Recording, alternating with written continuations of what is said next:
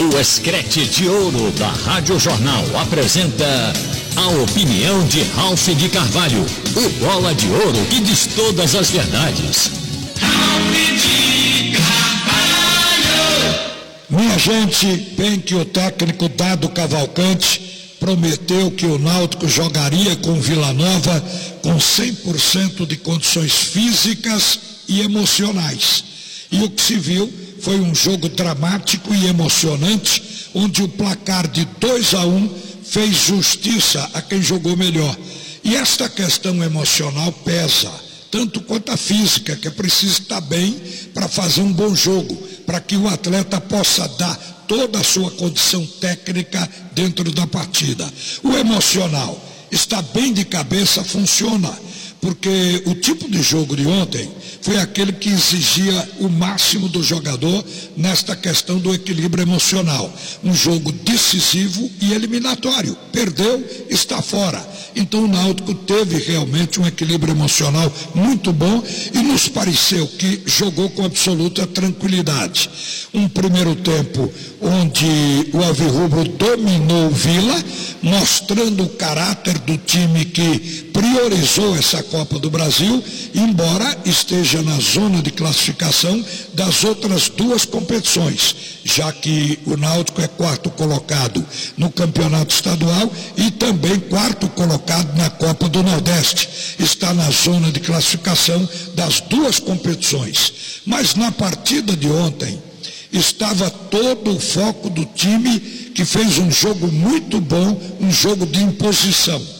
Dominou o primeiro tempo, jogou no ataque, obrigou o Vila a ficar restrita ao seu campo de jogo, embora Neto Pessoa tenha exigido do goleiro Wagner, que na verdade fez algumas defesas. E a gente viu que o Náutico foi quem construiu as melhores chances com chutes de Matheus Carvalho, aquela boa defesa do goleiro Vanderlei, que evitou o gol.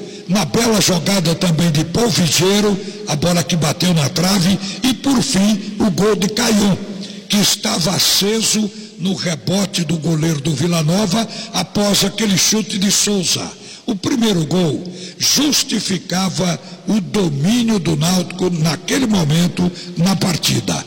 O segundo tempo, ele foi disputado com a grande carga emocional, porque o Vila Nova se reposicionou, voltou arriscando mais, chutando de fora da área, exigindo atenção defensiva do Náutico, que continuava, claro, na busca do segundo gol e até controlando o jogo. Mas na falha de Odivan, vocês viram que o time do Goiás emplacou o gol de empate com a cabeçada de Neto Pessoa no canto, tirando a ação do goleiro Wagner.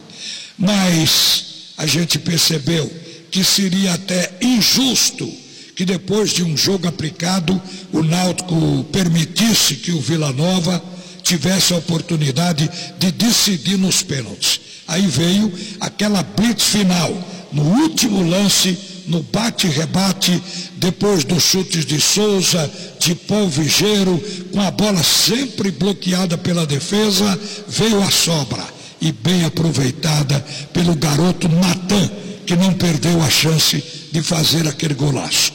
Ao cabe ao fim, o Alvirrubro recebeu a justa recompensa em priorizar a Copa do Brasil. Mais 2 milhões e 100 no cofre. E o prestígio de poder agora dizer que passou da segunda fase, que se posicionou na terceira fase e que está na competição mais premiada do Brasil. É na Copa do Brasil que o dinheiro está e o Náutico está indo atrás. Vitória Alvirrubra vitória de Pernambuco, e está deixando também o técnico Claudinei Oliveira ameaçado. Porque o Claudinei, dirigindo essa equipe do Vila, foi para a decisão com o Anápolis para chegar à final do Campeonato Goiano e perdeu. Foi tirado da competição. Agora, na Copa do Brasil, que era uma esperança, ele também foi eliminado. Só resta para o treinador justificar esse fracasso fazendo sucesso na Copa Verde, que é o regional lá para os clubes de Goiás. Na verdade, foi uma partida que deixou o Náutico, inclusive, convencido de que o futebol dele não é aquele apresentado diante do esporte no clássico passado.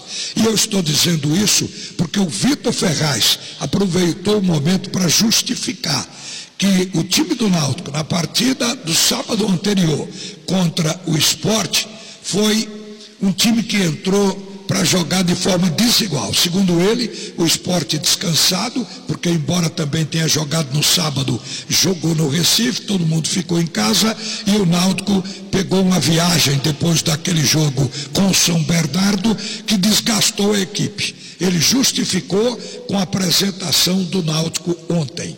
Na verdade, a gente sente que o time do Náutico, ele está sendo montado com boa perspectiva. Eu ainda acho que para que o Náutico jogue mais consistente e melhor, tem que fazer investimentos, por exemplo, em volante, no meia. Mas isso é uma questão que agora está sendo projetada para a disputa da Série C, para quando começar o campeonato nacional. Mas olha, gente, a bola continua rolando, ela não para. Amanhã tem outras emoções. O clássico pelo estadual entre Esporte e Santa Cruz com público total, com ingressos para duas torcidas. E o esporte é o líder do campeonato e o Santa Cruz é o sétimo colocado. Esporte já fez dez jogos e o Santa fez oito, o que significa que ainda tem cinco partidas para reagir. Neste clássico, o favorito é o esporte. E o Santa Cruz entra para buscar a reação, tentando superar o seu momento, principalmente depois de perder para a equipe do Ferroviário, como aconteceu no último jogo. E bola para frente. Uma boa tarde para todo mundo. Você ouviu a opinião de Ralph de Carvalho, o bola de ouro que diz todas as verdades.